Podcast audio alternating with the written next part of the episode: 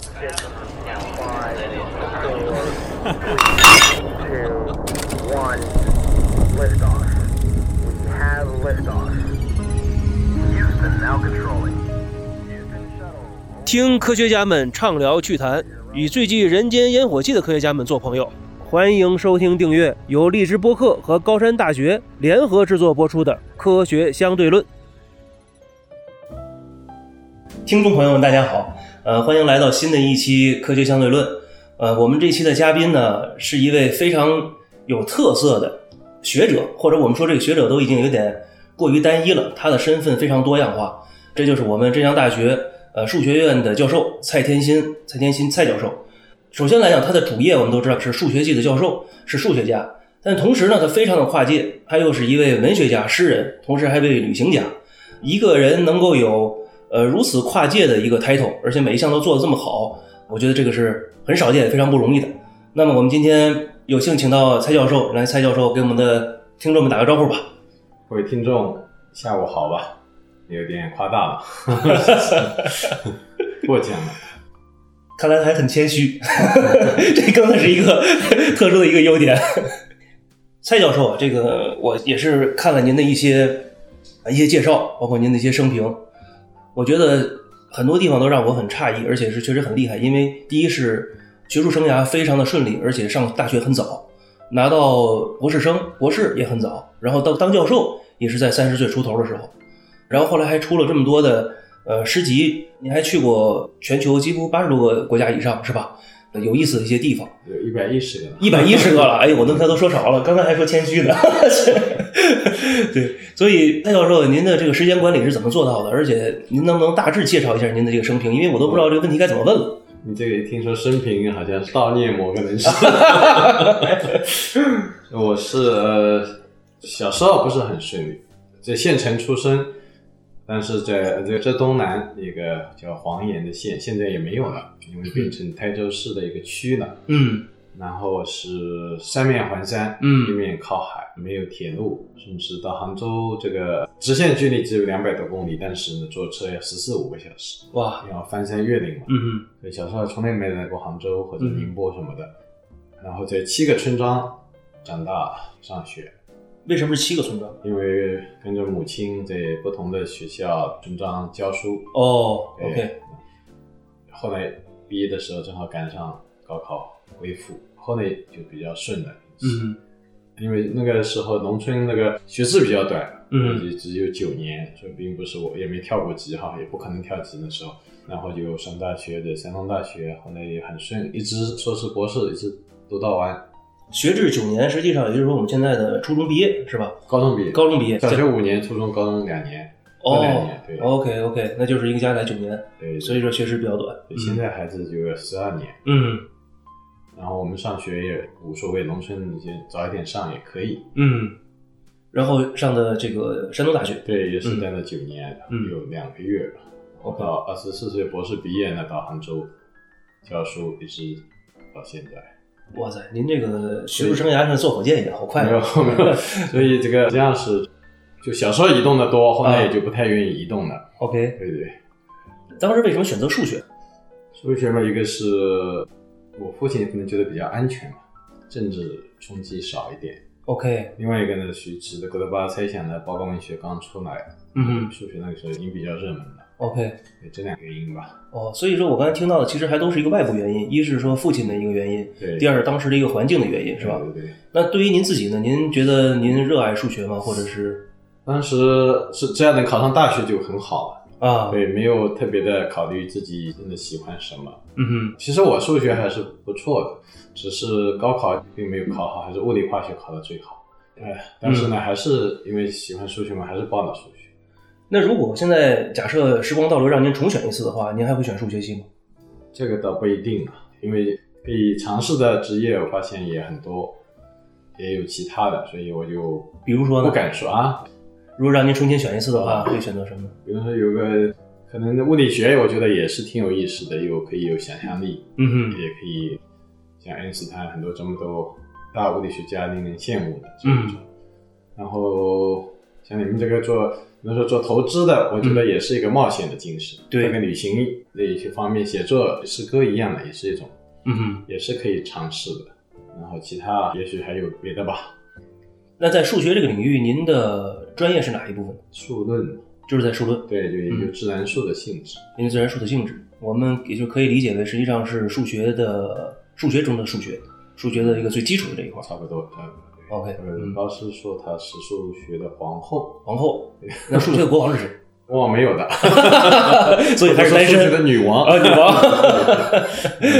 王。OK，其 实这个科学家也都是蛮浪漫的。那您觉得数学和诗歌，它对于您来讲有什么关系，或者是哪种生活方式对您的影响更深，或者怎么样吗？他们的关系就是属于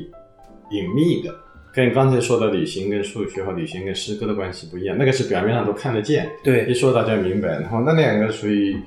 隐秘的这种关系，就你看上去呃看不出来，但实际上可以说是连接的很紧，有很多，比如说他们都是最古老的人类的发现，就数学是自然科学里面最早的，对，它比物理、化学、生物啊什么的这些计算机都要出现的早。是，这个我就不去论证了哈。嗯然后诗歌也是文学里面最早，嗯，像那个小荷说、马史诗啊什么的小说这些对都很晚了，对对对特别是长篇小说，嗯一般认为是日本的那个指示部对，写的那个《源氏物语》，对对是十一世纪的事，是后醍醐天皇啊什么的，家族的故事这些，嗯，所以跟那个像屈原就两千四百年，对，诗经》和荷马史诗都将近三三千年以上，所以它跟就像数学一样，呃一方面古老，同时又是最先进的。像经常有人说你这个数学做什么用？嗯哼，其实你就是言下之意，就是你暂时没什么用嘛，对吧？对但是你经常听说某某这个复数，这个后来这什么电力学上，几十年以后电力学上得到应用，还听说什么这个群论对发明以后也没什么用，但是后来在量子力学里面起到关键的作用。对对，这个就是说明它是走在时代的前列。嗯，从我所理解的数学啊，因为本身我也并不是数学家，只是我觉得我的数学停留在嗯大学稍微好一点的这个状态和水平吧。哎，不错了。 是对，因为后来跟理工科的工作相交比较多，所以说数学很多多多少少还看过一些。我的感觉好像是不是数学和文学都需要很多的想象力？对啊、呃，当然，数学本身是一个逻辑性很强的一个学科，但是因为我知道看了一些数学的故事，根据很多一些重要的这个难题、世纪性的难题，其实更多的可能是需要想象力去来去破除它。嗯，如果没有这些想象力，其实诗歌也是一个道理啊。没有这些想象力的话，可能我们很难跳出原来的这个系统的藩篱去解决这个问题。是的，但是任何其他的科学和艺术啊，都需要想象力。不嗯，过这两个就特别突出一点。对，另外一个词可能更有特点的，就是代表他们的就是简洁，简洁，对简洁。对没错，啊你诗歌，你看这种李白的“床前明月光 疑是地上霜”，对吧？嗯，数学也一样啊。牛顿之所以伟大，是因为他发现了这个万有引力定律嗯，这么一个简单的一个公式，它可以把宇宙之间的物体之间的相互关系，嗯，他把它原因能把它找出来，用简练的方式，同时非常智慧的表达出来，嗯哼，就像李白的诗歌一样，也是这样。嗯哼所。以又简练又智慧。是我们其实数学也是在寻找一个公式的时候，也是一个非常简练的一个方法。我记得我以前看过一个评论，也是一个科学家说的，但我记不起来是出自哪里或者谁说的了。我想在这儿跟您也请教一下，看他这种说法对不对？就是说，数学实际上和其他自然科学的一个区别是，其他自然科学比如很多定理和定论，它是需要人为的参与去发现的、去定义的。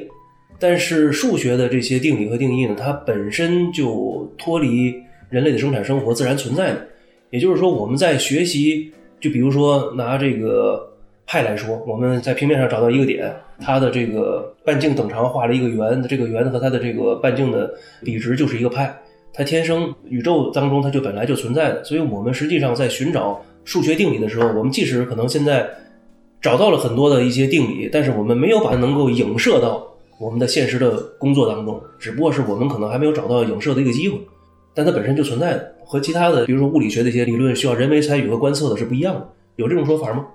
这个我估计你说对了一半。嗯这个数学是存在那里，等待你去发现，这是对的，嗯就像矿床一样的。嗯，但是物理学，像牛啊顿的或者伽利略这个自由落体，它也是存在，也是等待发现的。嗯哼，如果你拿另外一个比喻，可能更合适，就是嗯诗歌、绘画。嗯你不画毕加索，不画这个格雷尼卡，其他人是不会去画的，因为这个是创造。嗯所以呢，这个差别呢，就是说自然科学，当然数学更为突出一点，它是那个发现，艺术和诗歌呢是创造。嗯所以你通常不会担心，除非你故意去模仿人家啊，去那个临摹人家。一般来说，没有所谓的撞车，这不太会。嗯但在物理学、在科学、在数学里面，就出现这样的现象。比如说，牛顿跟莱布尼茨几乎同时发明了微积分，后来就发生了这个优先权指针了。因为你这个就像哎两支队伍都去探这个就莱布尼茨和矿牛顿是吧？对对对对嗯对，它就像你刚才说的哈，它这个是埋藏着那矿床，嗯谁都可以去开采，接触者先登。嗯，OK。还有一个，我记得也是个哲学家说的吧，其实我也想不起来是谁了，因为这个学了好多东西，实际上逐渐都还给老师了。你脑子记的东西太 多了。对， 好多时候都忘记了。就是说，如果我们能看到外星人的话，啊那么数学是不是和他们沟通的一种语言？还是说，但是我记得好像这个最后是被证伪了，不一定是唯一的一个语言。这个没法证伪，也没法这个证实。对，嗯因为没有外星人大。家猜测是这个这个有道理，我觉得有道理，嗯，但是不敢说这个其他的就不行了。是。对其他的还有什么工具吗？如果我们如果能看到外星人进行沟通的话，这个我觉得艺术，呃，我觉得最简洁的就是这个、呃表情嘛，嗯手势、表情，这是最自然的。包括数学也好，文学也好，都是从自然中提取出来的一些形象啊，这个语汇啊。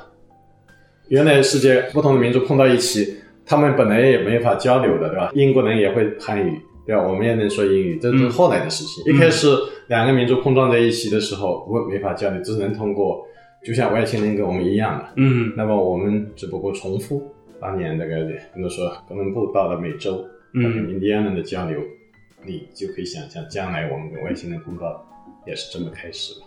明白。嗯，您看啊，您这三个领域，呃，一个是数学，一个是旅行，还有一个是咱们文学、诗歌这方面，您有没有自己的一些目标呢？就比如说，我要去到全世界所有的国家，或者是我要完成多少多少首诗歌，得到什么奖项，在数学上有没有一些什么要得的奖项？您这方面的计划有没有？所以奖项从来没有什么 计划，也不是你能够计划。，对，然后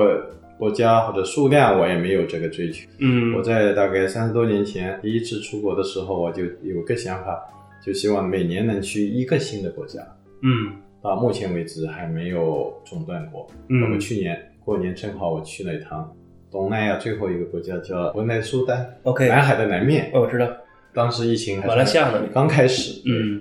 然后今年有可能就中断了。嗯，刚才我听您的一开始的介绍，就是说去旅行的话，实际上在您的心灵的一个内生的动力是，可能是因为从小的生活相对比较孤独一些。对对对，嗯我接着还把刚才你问的还有问题没回答，对就，说这个目标哈，我刚才说只是说没有得奖，这不是我的目标。是，诗歌写作的话，我想写了很多诗，希望五大洲能各出一本诗集吧。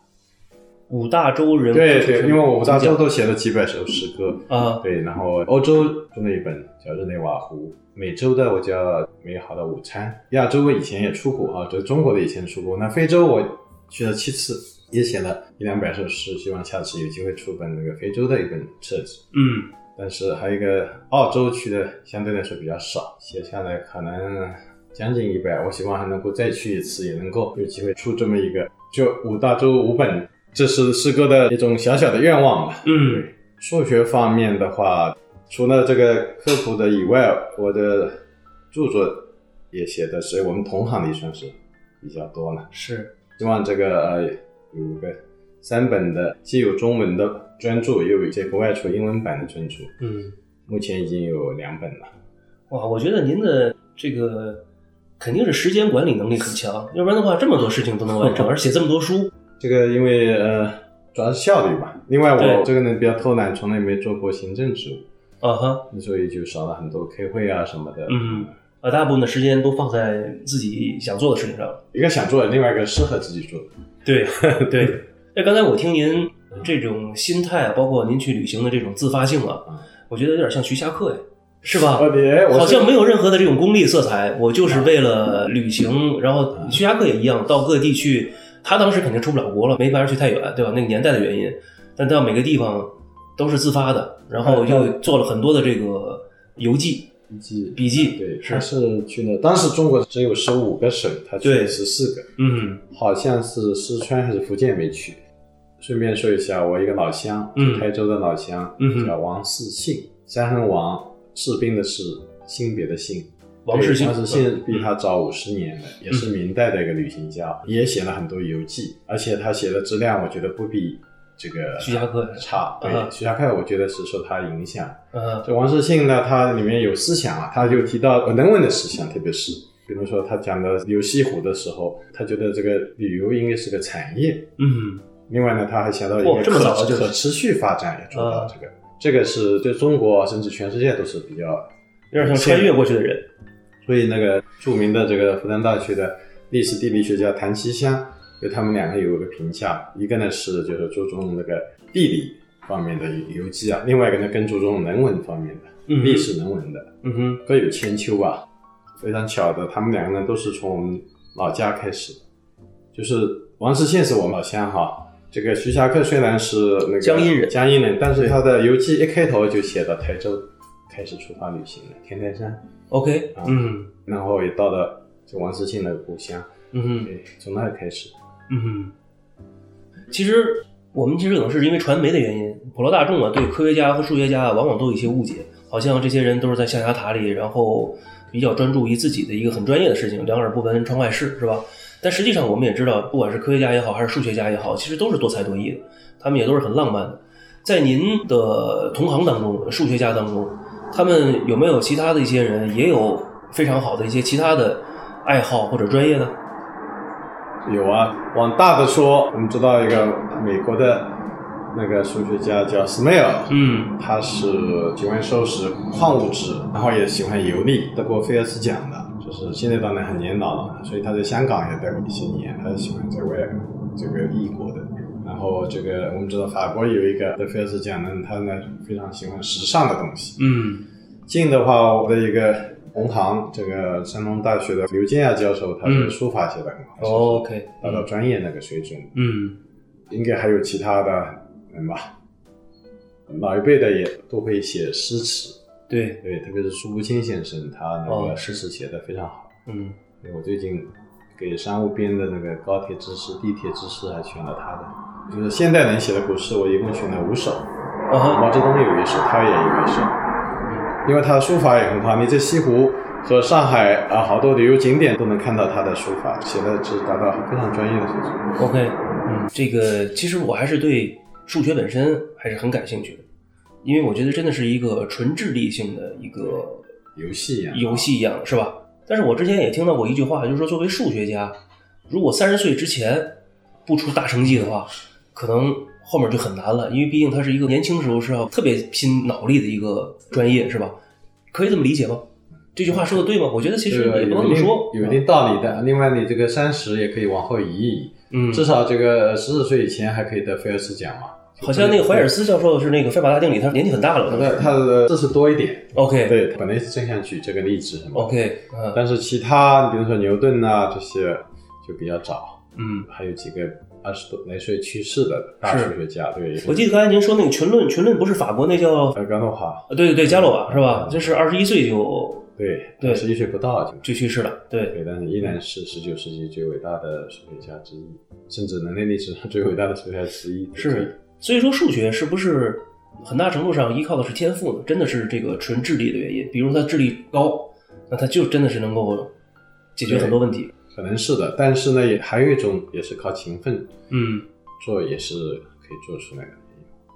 但是在我的理解来讲的话，这个专业主要还是因为它是纯智力的，它又不依靠什么做实验啊，或者是什么一些其他东西，所以主要的还是说你个人的这个能力如何。而且好像数学家也没有什么集体协作的一种方式吧，基本上都是自己干自己的。现当代也难说，像刚才说的话，嗯他就不是他一个人的，因为他是费马大定理三百年前提出来的，后来有人给他搭了很多的桥，对对，包括最后一座桥是两位日本数学家对搭对的对，一就座是那个什桥么。几何的那个什么对，不是结果，他说你证明那个他们提出这个猜想，对这个猜想叫嗯古山自村嘛，啊，对对就对，是用这个猜想就可以推出费马大定理。是最后怀尔斯证明的是日本人的猜想，实际上是。嗯然后呢，就顺便得到了飞马大定。嗯，也就是说，其实费马大定理的最后虽然说是怀尔斯把它去画上句号了，但它实际上也是在前人的很多工作。对对对，做完了之后涉及到五六个国家的那个，嗯嗯，但这个实际上在数学领域的话，也是一个个案吧，更多的靠个人天才数学家的一个灵感的一个发生。是啊，但是越往后可能合作的可能性就更多一点，因为数学变得复杂了，对，对，也涉及到很多领域。嗯然后呢，有的时候一个人的能力还是有限的，对。但是传统来说是都是这样，像嗯，那个高斯、啊欧拉他们那个时代，一定是这样的。是是。因为我记得当时给我一个比较震撼的一件事是，以前看过这个哥德尔不完备定理，嗯虽然说整个定理怎么去做这个事情，我可能看不太懂，嗯，但是他当初提出这个想法的时候啊，我觉得这个是真的是能想到这个问题的人就已经很厉害了，而且他是靠一个人在二十五岁的时候就发表了这两个定理。对，但与此同时，我觉得他的这种想法实际上是非常天才的，而且具有这种突破性创造力的。这顺便我想插两个，嗯一个呢是他的证明用到了我们中国南宋数学家秦九韶发现的那个中国生理定理。嗯第二个呢，就是说，啊，他当时是为什么这么早会呢？是因为他参加了一个叫维也纳小组，嗯就是主要是维也纳大学呃一些教授啊，还有个别学生组成的嗯小组，兴趣爱好者嘛。不像我们现在的社团不一样，我们比如说文学社啊，或者是书法协会啊，或者是什么划船协会啊，这个大学里都比较专业。嗯哼他这个呢，就是说没有这个不限制，就是有有创造性的人那些心灵组成的，就像更早的时候剑桥大学的英国的那个使徒社一样的。嗯哼这个使徒社固定数量十二个人，大概两百年前就开始了，比美国像建那个布尔巴基学派一样。因为布尔巴基没有名额限制，它是都是数学的，它那个就是什么专业都可以。嗯，对，有哲学家像罗素啊什么的，有嗯文学家像那个那个沃尔夫啊，嗯像那个也有这个或者像英国的间谍，英国的最有名的间谍也在这其中，还有那个物理学家，呃，对，麦克斯韦尔，对对，电磁学他派也的是其中，还有像诗嗯人或者丁医生啊，他们啊都在这个，他这个十二呢是各式各样的，嗯有老师也有学生，嗯然后有一个人也离开剑桥了，然后会吸收一个新的进来。他们做什么呢？每星期有一个聚会，聚会呢就是围绕一个主题，当然前几个手周已经布置好了，大家进行讨论。嗯像我们这样的，呃大家在一起。嗯然后年末的时候呃呢，也找一个秘密的呃地方，大家吃个晚餐，嗯在伦敦。那晚嗯餐还有一些内容呢是必须的，就是沙丁鱼啊什么什么的，这个几个固定的这个菜。嗯当然有新的菜哈，嗯这个是他们那种习俗，到现在还存在。使徒社里就出现了很多人物，像我刚才讲的嗯，这些人，包括维特根斯坦也在这个里面。哦，对，嗯他这样的碰撞哈，呃我觉得非常需要。我们中国现在也要成为一个真正有世界一流大学，嗯做出这么伟大贡献，我觉得非常需要这样的。刚才讲到这个，呃，他就在这个这样的气氛里面，是的，就得到这两个定理。是的，他是是跟一些比他更有经验的那些的，什么冯诺依曼、爱因斯坦，这都是他的朋友、好基友啊，是吧？呃， 这个叫爱因斯坦吧。诺伊曼这个人是，我觉得他是美国引进的最重要的、最有用的人才。啊对20世纪，他比爱因斯坦还要有用。是爱因斯坦只是一个这个，就是说买买面子哈，嗯就是听面子的人。基础基础，他他到那以后理，论他的是这样主要工作在美欧洲已经完成了对，嗯啊。然后冯诺依曼的大部分工作还是在美国做的，对帮美国做了出了很多力。是的，是的。嗯，那您觉得就是说，在数学这个领域，咱们中国人有优势吗？优势谈不上，但是相对来说，其他专业来说可能会好一些，因为它可以自由，呃，可以不需要太多的团队合作。嗯中国人还是比较擅长单打独斗的嘛， 对，对，而且特别擅长数论，就是我这个专业。啊嗯古代刚才讲了，就是秦九韶哈，嗯这个后来有华罗庚啊、陈景润啊，嗯包，括张一堂，都是搞我们这行。中国人特别擅长数论，这个跟我们的文化基因有什么关系吗？也许吧，这个有点，我觉得数论还是刚才说的有点诗词之美吧。或者是比较抽象呢？抽象它倒算不上，它的结论都是非常形象的，对就是小学生、中学生都能理解的，嗯，但是它需要一些想象力和 方法。对。您今天这个说法弥补了我对数学基础知识的很多的一些一些盲点吧。 哦是的那再聊回来，咱们说说旅行。作为一个旅行家，或者咱们说，其实更形象一点是行者。您去了这么多地方，哪个地方对您的印象最深，或者是对您的触动最大的？ 后面这个问题也被问过好多次了，嗯所以我为了彻底的回答这个问题，我嗯就专门写了一本书，嗯，叫《二十六城记》。二十六城 记，对，因为有一个城市解不了壳，嗯 也难以取舍，所以我就一个字母选一个，按嗯照手写字母一个一个选。 ，OK，A 到 Z， A 的本来书名叫《从 A 数到 Z》，嗯我心仪的城市。嗯后哼，来呢，就简洁一点，就叫二十六城记。就你说几个字母，我可以告诉你哪一个城市我比较。比如说 M， M 嘛嗯，M 这个是有三个城市啊，是嗯去的最多或者全世界多的，嗯一个是 B 吧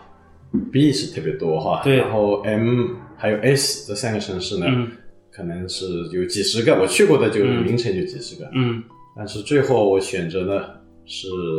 可能出乎你意料，叫麦德林。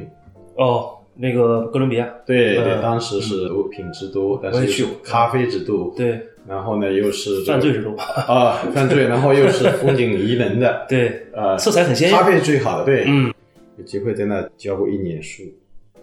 就访问学者，在那里教过一年书，对，曼德嗯林大学这个吗是？安第基奥大学啊是以它的省名命名的， ？OK，也是这个国家最古老的大学。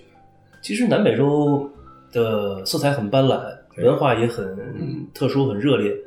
它不光是浪漫了，有的时候更加的可能是一些非常的豪放，其实很有意思。我觉得跟中国人呢有比较比较有能够贴近，就是嗯说你去一些真正发达的国家，可能呢多多少少还是有点二等公民的感觉。嗯哼说实话啊，嗯，这个毕竟我们现在不会了吧？现在也多多少或者被人家这么认为，对至少是。然后你去非洲这样的国家嘛，也觉得包括印度，嗯老是这些人当地人围着，对你就成了动物了。 对啊然，后人家看你，是就是像我们一个改革开放的刚开始看老外一样，是是，所以觉得都不自在，不能说完全都不自在吧，有的时候会觉得不自在哈。嗯嗯但是到了南美洲，觉得差不多，真的是就平视，相互之间是平视，嗯所以呢有这种舒适感。嗯另外，他的音乐舞蹈啊，特别的，特别的，就是说这个迷人。嗯，奔放吧，对基本上对，有一次哈瓦那开会，嗯发现每个数学家、物理学家都跳舞能手啊，对对，非常好。但是你当时在场的有几个法国教授就显得很羞涩了，啊就，他们还是难为情，还是不太会这，对， 有点就像意大利人和西班牙人就放得开了，在那里。呃，但是数学同行、 哦，物理学的同行，对他们也不行。对但是到了拉丁美洲，就是哪怕是个数学家，他都是很奔放。对，那这是他们的生活习惯、生活环境。呃对，是他们的这个骨子里的这种舞蹈感啊，对音乐的喜。对，您跳舞怎么样？以前是学生时代，因为我们那个时候每个周末都有舞会的，啊，然后后来在拉丁美洲呢，也跟他们受到一点点熏 陶嘛。但是现在已经舞舞会在大学里已经没有了，所以我在我的回忆录里，我的大学里还回忆了我们这个八十年代的那个嗯盛况。嗯，当时我跟你透露一点哈，这个是一些周末有的时候突然省长出现在我们的校园舞池里面， OK，也不跟校长、书记打招呼，他就直接来了。嗯，我记得早年中央领导不还经常去参加是吗？参加学校的舞会吗？不是学校舞会，就是 好像他们自己中南海，嗯对对对在 中南海，是的是的 对，他是到我们学校里的， 啊，哇，嗯，那个年代还是很浪漫的，啊对，那个时候，哎，各种各样的书籍啊，嗯什么东西，嗯80年代八十年代的事是是现在好多人在回忆那个时代。嗯，那最近有很多的这个网络上的公众号也好，还是怎么样也好，其实写了很多关于八十年代的一些文章，对对对，还是一个百花齐放，然后是思想碰撞很激烈，然后很有朝气的那个年代，对，就是嗯那也是诗歌的年代哈。 是的，是的，是的，什么海子啊、顾城啊什么的，都在那 个年代。就是那个时候开始写作的。是是是，所以说 OK，这能想象得到了。在那一个，其实也是当中国走向世界，然后您这一代人走向世界，实际上是一个很好的一个转折点。然后又有这么多的当时的这些诗人啊和文化界的一些人的一个当一些时刺经激济还没有那么发展，就是是说还没有那么多赚钱机会的时候。嗯对，后来九十年代虽然还是比较开放，但是呢，因为大家忙着去赚钱去了，嗯嗯，就差一点了。嗯。跟您的这个聊天的过程中，我感觉好像您对诗歌的这个热情好像还稍微比这个数学好像大一些似的。 呃，这这个呢，不能这么说。你刚才说到三十岁以前或者四十岁以前，对我自己觉得我最好的数学工作还是四十岁以后做的甚，OK，至四十五岁以后做。就过去哦十年是我的数学的做的黄最金好期的十年嗯对，为什么呢？可能也把我的写作哈、还有旅行的那嗯，种灵感啊，就好像反过来对，触类旁通，对， 就说那个想象力，还有他的眼界提高了，眼嗯界提高了，所以我觉得我现在做的这些问题，可能基本上把我们专业里面的那些大的问题猜想，都把它拓广了、一哦个，新的领域。对，那您会想不想试图解开一些那种世纪向难题、大赛项？呃，当然每个人都想，但是我觉得很有难度，跟我们这所受的这个基础教育还是当时的面还是不够广。嗯对，因为他们数学发展的很快嘛，嗯好多分支，然后在国外的名校受的教育，他们可能这方面基础打得比我们好，但是有的时候正好是这样的，就说你那个学的东西太多了，嗯也就是把你的这个想象力给束缚住了。嗯你把你的创新能力给收束住了，嗯你你是只好被人家牵着鼻子走。但是你如果学的不是特别多的时候，然后你又能找到自己的路子的时候，你那个时候就可能有另外一个好处，嗯你可以更好的创新，嗯就，想出一些新的问题、新的这个解决方案。对新形式。对，我想我这两种相比较，我就后来选择了后面那者。这样的话，有一方面呢还可以轻松一点，另一方面呢就是说也可以多创新一点。明白。呃，我的理解就是，比如说像解决像庞加莱猜想啊，像这个哥德巴赫猜想什么的，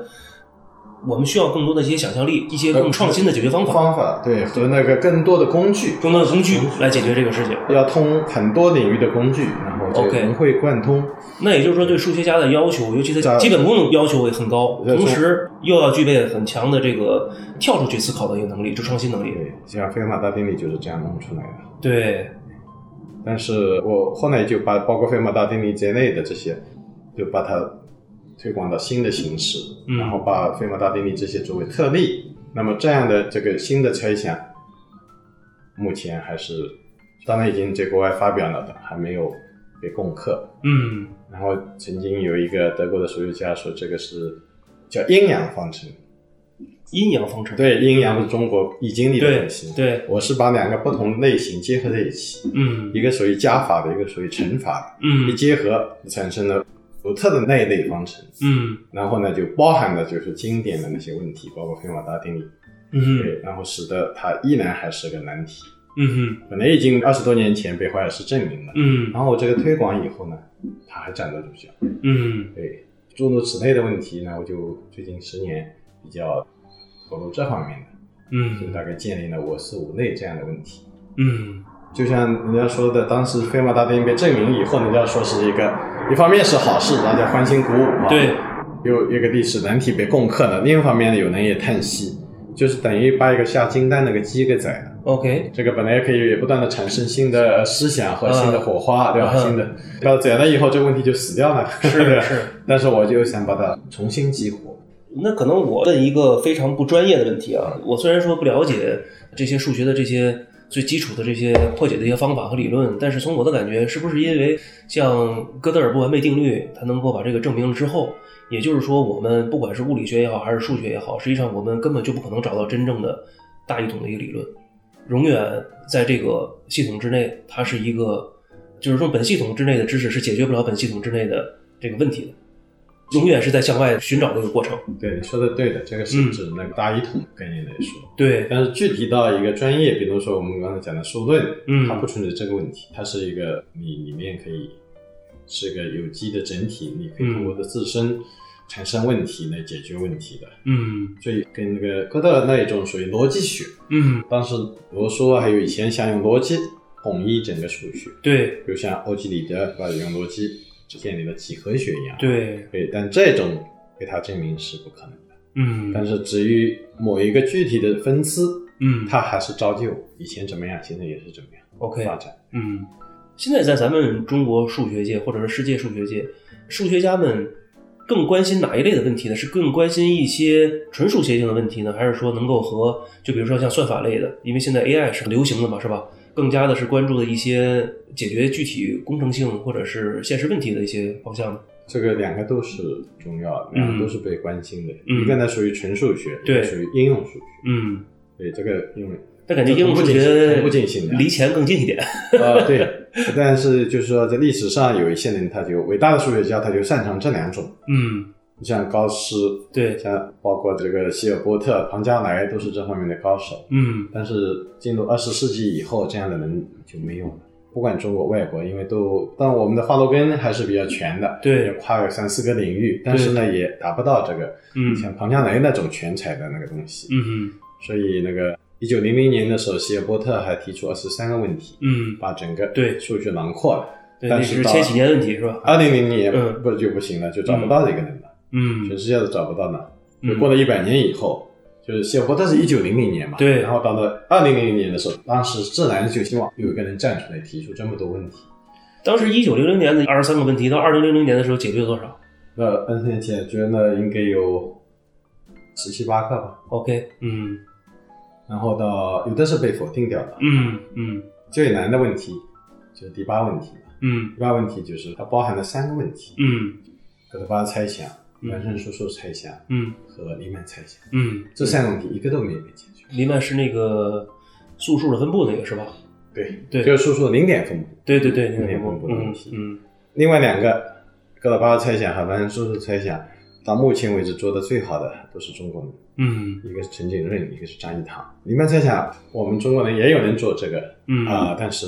目前没有公认的，就是说谁做的最好，因为它离我们解决看起来还是很远。很远是吧对？那您觉得这几个接下来下一步，因为我们之前飞马大定理被解决了，那么下一个您觉得被解决的这种世纪难题应该是哪一个呢？是咱们离哪个更近一些？这个就很难猜测了，这个猜测就太难了。但嗯是我可以说，这个费曼大定理被解决以后，有一个新的问题嗯就代替了它的位置，